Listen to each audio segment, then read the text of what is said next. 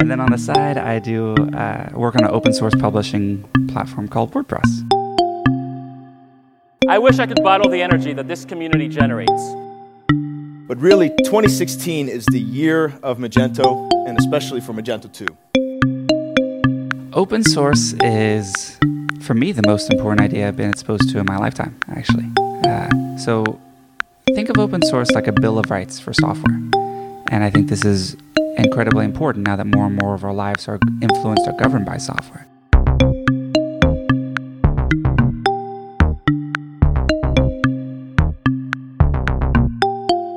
And the license that WordPress is under, the GPL, says you have the freedom to use the software for any purpose. You can see how the software works. You can modify the software, and then you can distribute those modifications to your friends. The beginning of Magento 1, 2008, right? 2008. I think the future of work and the future of all companies is that we're totally distributed. Hallo miteinander und herzlich willkommen beim OpenStream Podcast. So, the theme of this talk, of course, is what's going on inside Magento.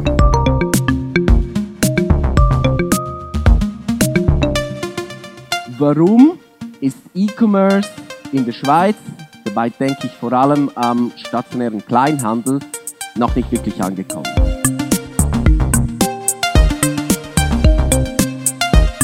Hi there, and welcome to the OpenStream podcast series. My name is Nick Weiser. I'm the founder of OpenStream, an e commerce agency based in Zurich, Switzerland, and on Slack.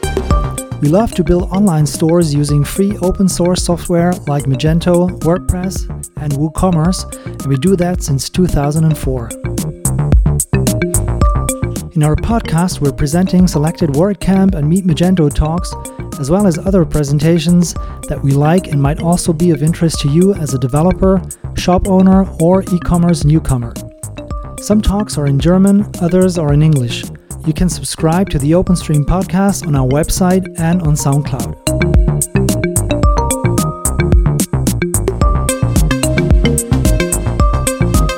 If there's anything in the WordPress, WooCommerce, and Magento universe you'd like to listen to on our podcast, please do not hesitate to leave us a comment or send us a message to podcast at openstream.ch.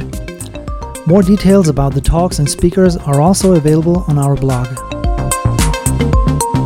If you're located in Switzerland or visiting the country, please also check out our regular Magento, WordPress, and WooCommerce user group meetups on meetup.com.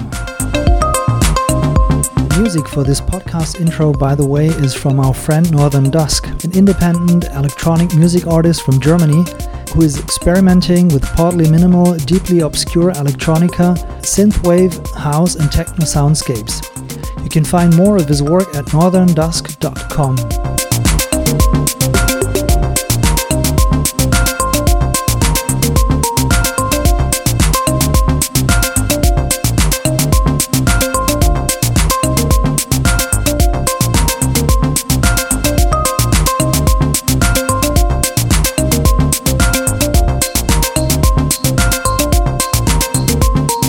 without further ado, here's the next episode. Danny Santoro works at Automattic, the company behind WordPress and WooCommerce, where he does both customer support and software development. At WordCamp Northeast, Ohio 2016, he revealed 10 tips for starting a successful online business. And just a little bit about me to kind of get things rolling. I was born and raised in Cincinnati, Ohio, so that's just a few hours down. Um, I'm currently employed by Automattic, specifically with WooThemes and WooCommerce. And there I do a little bit of everything. Um, there's some support, some development, some marketing. If there's something creative or a side project that I can do, I'm going to jump on it. Um, which is funny because I graduated with a degree in film, and I only took one web design class in college, very basic HTML. And you can see the film with the cowboy outfit, which is a crowning moment. Um, so let's see, I love thinking and planning and analyzing and all that really boring stuff that no one likes to talk about, but it's always going on. And if there's any social media experts, then I would really like to att- bring your attention to that last one because I've been doing WordCamp talks for about two, two and a half years now. I've always asked someone to hook me up, not a single time. So So you guys know, it's hashtag get Danny a date with Taylor Swift. So There we go. sending it out now. yeah, thank you. All right, so a little bit professionally, um, what I've done before, I'm just going to cover this really quickly, is out of college, I kind of fell into a position where I would manage e commerce, uh, marketing, sales, and pretty much anything online for a lot of global brands. It was probably, or definitely way above the pay that I was getting, and it was kind of like trial by fire. Um, so I learned a lot there, but uh, ultimately I switched to WordPress, which I've been doing pretty much exclusively for four years. Um, I love project planning and new ideas and things like that. And just as an example of kind of how I know about small businesses and how they fail, um, I've had three small businesses of my own one at 15, one at 22, and then one at 26. And the last two are still running in some capacity. So the title of this talk is 10 tips for starting an online or successful online business, which is a little bit of a problem because I don't believe that there are 10 rules that will always work in your situation. Um, there's not a one size fits all plan, there's no cookie cutter, anything like that. Anything I say will be situational, and you have to take into consideration that you know your business much more than I know your business. So I can help you with the online side, but ultimately it changes.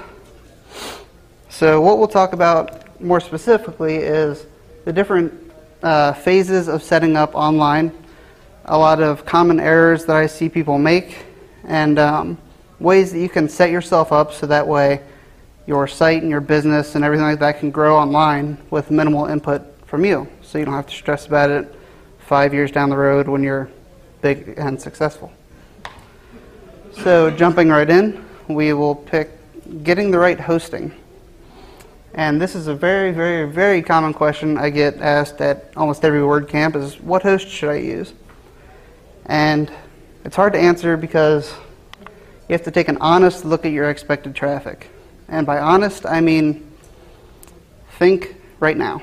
Um, are you just starting up? Because if so, you don't need the extremely high priced packaging. Are you really only selling locally? Because then you can get away with a smaller um, package or lower powered server. And are you running e commerce? Because if so, you're going to need a little more power. the next question is Do you want to handle your website and management and things like that? So, if your site all of a sudden pulls up white screens and isn't working for anybody, your cart stopped working, your payment processing stopped working, is that something you want to handle, or do you want to have someone handle that for you? Because there are lots of different solutions. There are uh, totally on your own hosting. There's some managed hosting, like a WP Engine, and then there are middlemen. So you could hire a developer locally that kind of runs it for you. Um, the important thing I like to get across is to not overbuy your web hosting. Um, I say it's easier to upgrade but harder to downgrade with two examples. One, imagine that you are driving a brand new Aston Martin, and then all of a sudden you have to drive a Honda Civic. Your expectations are going to, it's just going to be a terrible experience for you. And also, does anyone ever remember trying to cancel AOL? it's kind of going to be like that when you move down on web hosting. So, uh, the good rule of thumb that I like to say is if you're just starting out, go for the middle ground pricing. So usually for a totally self-managed site like a Bluehost, that's about $15 a month package. And then for a managed hosting, it's about $30 a month. And then um, this is the only time I'll say this, but don't trust Google. If you Google best web host, all of those results are paid or fake or something. And you'll regret it and you'll switch and bounce around between those top five companies that are actually owned by the same main company and you're going to have a bad time. So the good thing is there are a bunch of web hosts here that you can actually go and talk to today. They'd be happy to answer questions, might even give you a discount. So you might as well take a look at that. After you've gotten your hosting, you have to make sure you have the right tools. And the first tool that you need to pick is a quality theme. Now, I'm only going to cover this briefly, but imagine your WordPress site as a brand new car. Uh, the WordPress itself is the car. So that's the frame, the um, body, everything like that. The theme is the paint and the interior and everything design wise. No functionality should come from your theme. And instead, plugins are where functionality comes in. So this would be like power windows or um, a new radio or something like that. And the reason why is because if you need to switch themes down the road, then all of your functionality doesn't change. It just changes in appearance. So this is a big issue that a lot of store owners have is they'll buy a theme from ThemeForest that has everything bundled together and then two years down the road they want to switch. They can't because it would require an entire redesign of their site. This is a personal pet peeve, but buy plugins from the original author.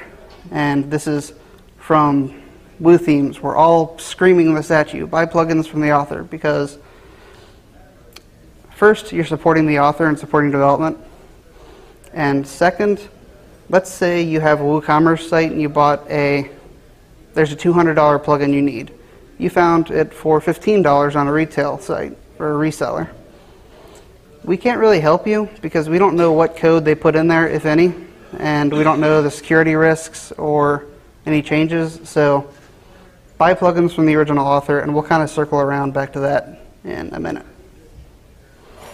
And then as you're starting up, only buy what you understand and you know you need.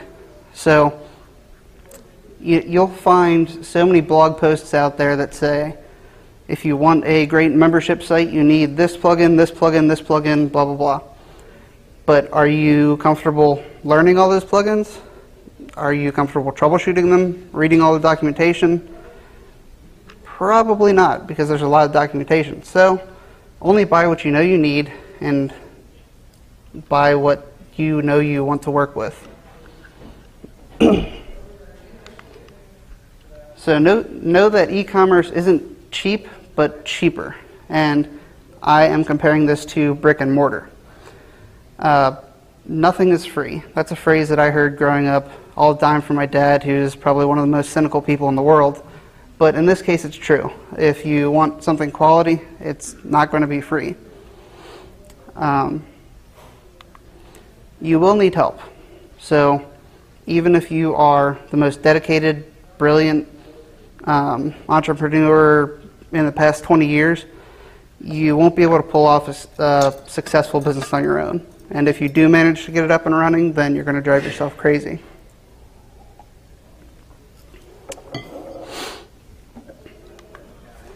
Expect costs. Um, and the reason why I'm bringing this up again is for another analogy because I really like those, but Paid themes and plugins cost money, and they can cost significant amounts of money. There are some quality ones that are $200. But the reason why you're paying that is for the functionality that they do. They're very deep, very complex, very powerful. So, in the same way that a mechanic needs good tools, you need good plugins for your site, or else your customers are going to suffer, you're going to suffer, your site's performance is going to suffer. and eventually you're going to have to probably buy that product anyway. So it's worth putting money up front. And then this is something very hard if you're uh, free. If you've ever freelanced, you've probably run into this before, but just because it isn't tangible doesn't mean it lacks value. So when I freelanced, um, people would quote or ask for a quote on a website, and if I quoted more than $200, they would just be like, oh, that's crazy. My grandson can do it for $50. It's like, good for him, great. But there is going to be value in your site, and that's in development, in plugins, and management, all the things that we've kind of discussed already. So we've gotten past the tools and what you need. So now we're actually getting into the brand identity, and this is more along the marketing side. And what a brand identity is, is a tone, a personality, and a feeling for your site. so I'll give two examples. One is a pet toy company, and one is an insurance company.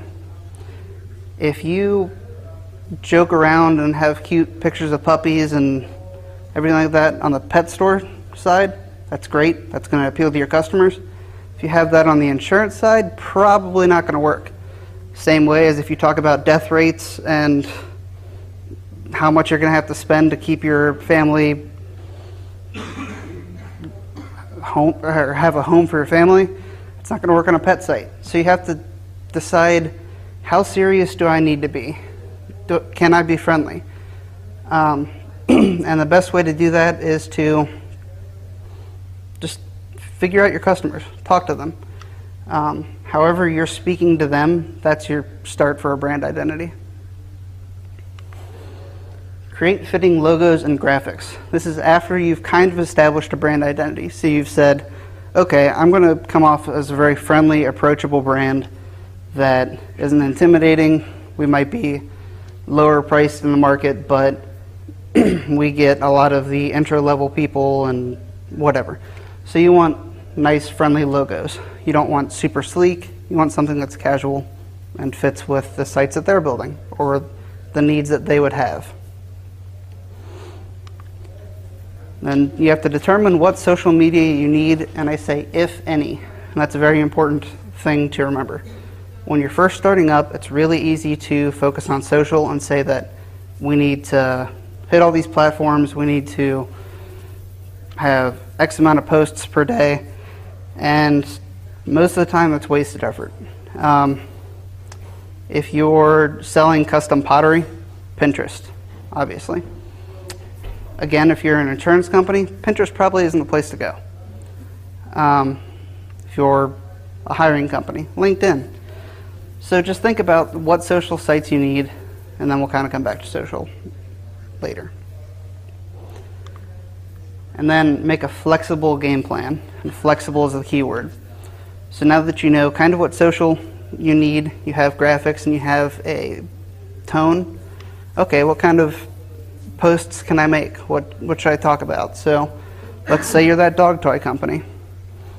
You can probably get away with user submitted pictures of their dogs with your toys. So that's your flexible game plan for social and marketing because you're getting user interaction, and things like that. Um, know that even though that's a good plan, users might not submit pictures. So you're going to need a plan B if that doesn't pan out. So now that you have your brand identity and a plan, you need to write copy that fits. And this is where that tone kind of comes in. You want your brand identity and the copy that you write to sound as if you were speaking directly to the customer. So after you write down your message, like your About Us page or a sales copy or whatever you've written, you need to cut it down. I'm bored talking right now because I can hear my own voice and it's terrible. So for me to read five paragraphs of text about the history of your brand, it's not something I'm going to read. No one's going to read it. So take your message, cut it in half. Then after you've done that, cut it in half again because it's still probably too long. You want to focus on what a user sees when they come to your site. They don't particularly care about the backstory. They care about what they can get from you, what your brand offers. And having a nice backstory is nice. It's good and it can build trust, but it's not what's going to sell somebody. So focus on what the user should see when they go through your site. And then finally, watch as uninvolved parties go through your site to find where to improve. So, by uninvolved, it doesn't have to be a stranger, it can just be a roommate or a friend or somebody who's not part of the company and hasn't been involved with development. Sit behind them as they go through your site. Are they lost trying to find the add to cart button? Are they spending a lot of time reading that About Us page? Because if so, then you might want to put some marketing copy in there. Or if they're having trouble finding that add to cart, make that more prominent. So find where users get hung up, where they get frustrated, where they leave, what they bookmark, things like that. And once you have a game plan and nice copy, then it's time to call a copywriter. And copywriters have a talent of conveying information to everyone equally.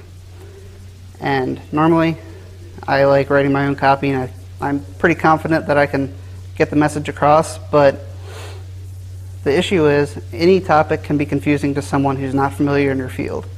So let's say you are selling medical machinery. You might know an acronym that I would have no idea where to start. So a copywriter comes from a fresh perspective. And this is in a lot of companies, especially technically heavy ones. When someone's hired on, if they're new, they kind of have a golden period where they don't fully understand everything. They see things from an outsider perspective that someone involved, so you building your business, might not have seen. So they could say, okay, well, this is a good story, but this part here doesn't really contribute or, you know, it would actually be a lot more clear if you phrased your product uh, sales copy like this. Have that copywriter take a look at your brand tone and work on your identity moving forward. Um, so this can be in certain phrases you use, words, keywords. Um, and I say keywords not for marketing, but just uh, more emotional kind of like family and things like that for your keyword. And the good part about getting a copywriter is that if you find a good one, then keep it because you've just made a best friend. You're eventually going to need email blasts and a blog or something with social, and copywriters can definitely help you there. SEO. This is something I'm not going to dive too deep into because at every WordCamp you'll see an SEO talk. There's probably one here. And frankly, I'm no expert in, SEO. But what you need to know as a business owner is what keywords are and what words to use. So the best way to figure out what keywords work for your business are what would a buyer put into Google when they're searching for your product? So for the dog toys example, dog toys. There's your keyword. Um, so keywords really only work if they have supporting content. Um, it used to be a practice where keywords were just crammed into a site as much as they could, even hidden, uh, like you would type a keyword and hide it so the user didn't see it, and that would trick the search engine to get more views. That isn't how it works anymore, and you can get uh, bumped off the Google search ratings for that. So when you have these keywords, you have to write your copy with those keywords in them. And essentially, you want to write for the customer and not the search engine. So, above all else, quality copy is what's going to bring people to your site and not keywords or SEO or anything like that. Quality copy. Make sure that clear for the user and if you can work in the keyword, but ultimately copy. Along with the rate for the user, you want to keep updated content and blogs when it's applicable. So, just show of hands, who has a business right now that they're running? Okay, um, let's see. Uh, what kind of business do you run?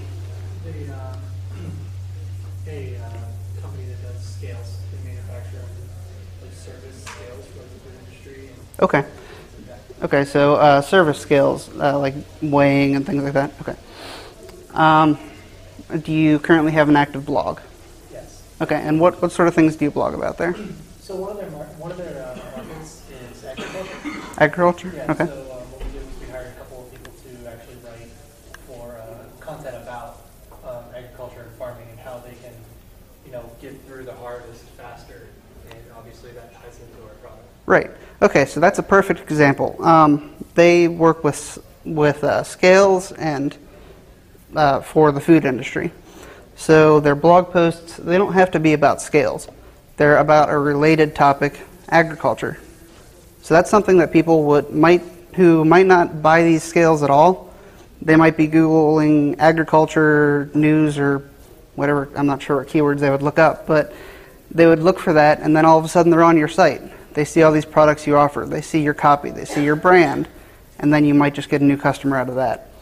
So aside from updated content helping you with the search engine, it's great for um, finding new users. And remember that keywords are not a magic bullet, but they set us up for Google AdWords. So after you understand SEO, now it's time to pay someone who knows SEO in and out to set it up for you. And by setting it up, that's where Google AdWords comes in, and to a lesser extent, Facebook marketing, uh, Twitter marketing, social, things like that. Um, AdWords are also a fast way to blow through your savings if they are done incorrectly. So, an SEO specialist can find keywords that are alternatives to ones that you're thinking. So, dog toys, for example, that's probably a very, very competitive um, keyword. You're going to pay a lot per click for that. Um, so, maybe rawhide or something. That's a commonly used material in dog toys. So that might be the better keyword to go for. You might not get the the people who are searching directly for dog toys, but you still get more clicks and it's going to be on a budget. And then as you're kind of learning these workarounds and alternative keywords, take a little time to pay attention so that way you can do more as you grow. Um, so this is one of the areas that I suggest, even though you're bringing it out to somebody else and kind of subcontracting it, uh, spend some time to make sure you're understanding the thought, like the methods and things like that, so that way you can revise your keywords down the road and eventually change your business model or your brand a little bit.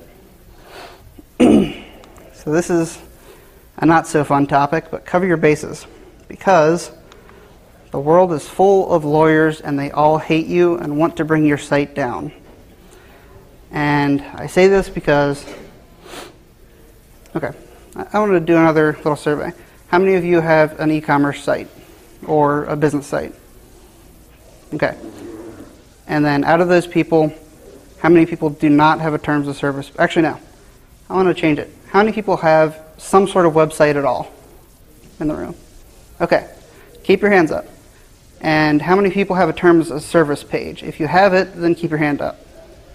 Okay. Everyone who lowered your hand, you can get sued. Um, it's a law in the United States and Europe and pretty much everywhere that you need some sort of terms of service if you're using Google Analytics or something like that. um, it's not a very enforced law, but still, don't risk it.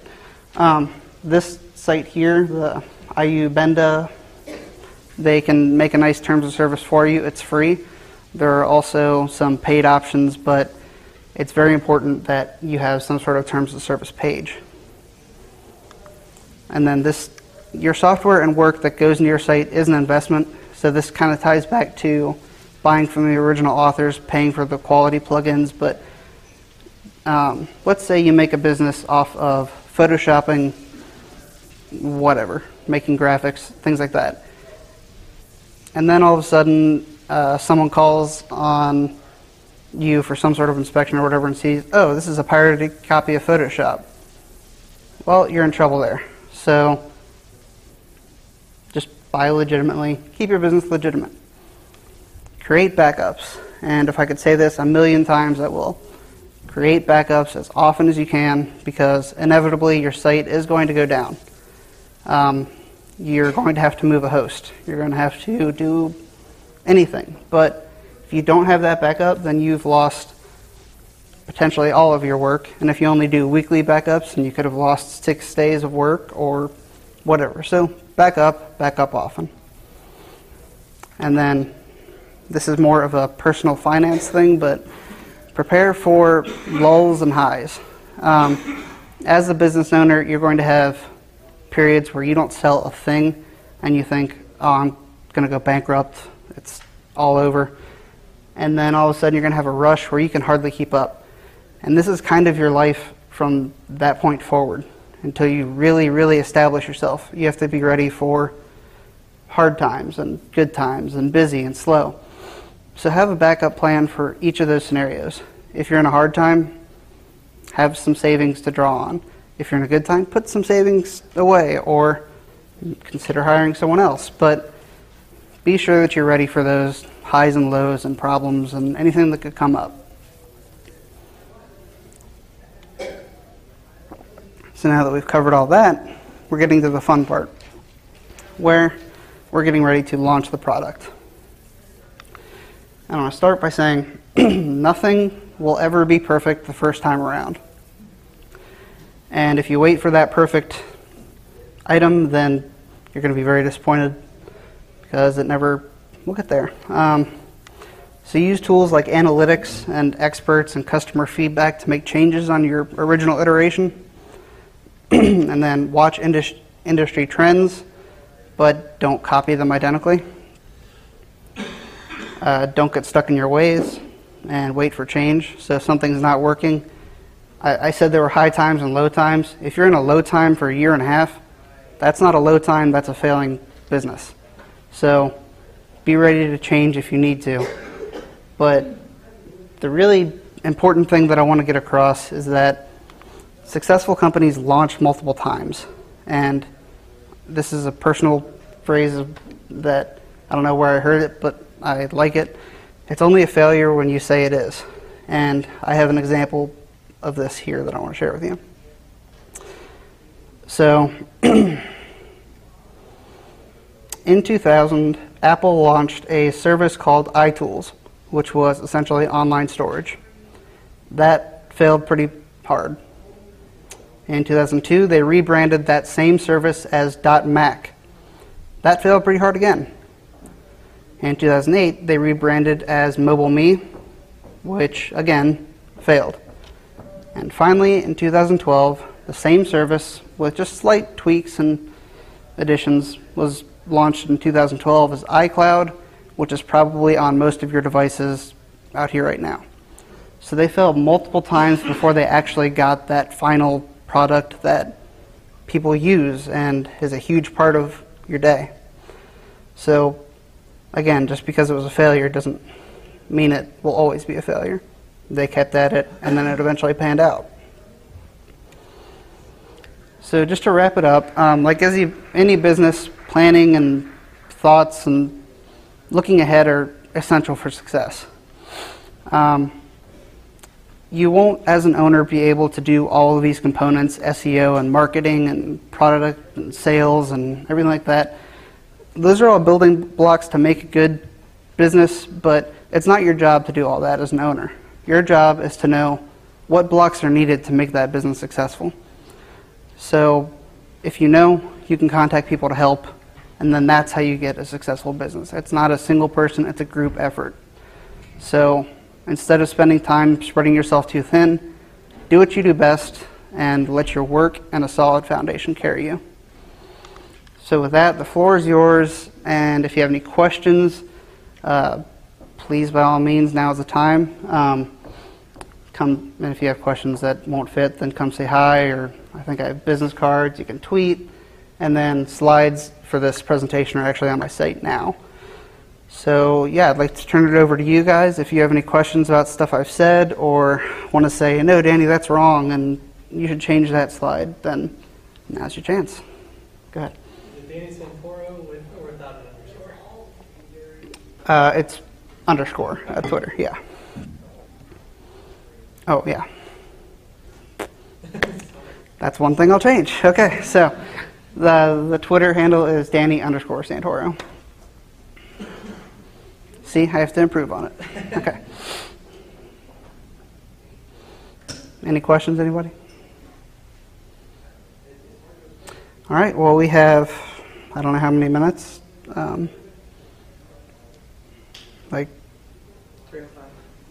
Okay, so that's good because we're almost out of time. So um, feel free to come with, come up to me with any questions you have or anything like that. And thanks for listening to me talk.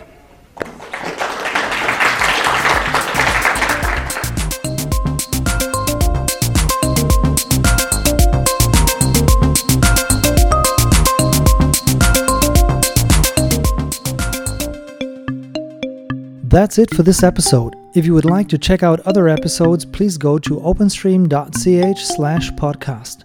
Thanks for listening. Mach's gut und bis bald.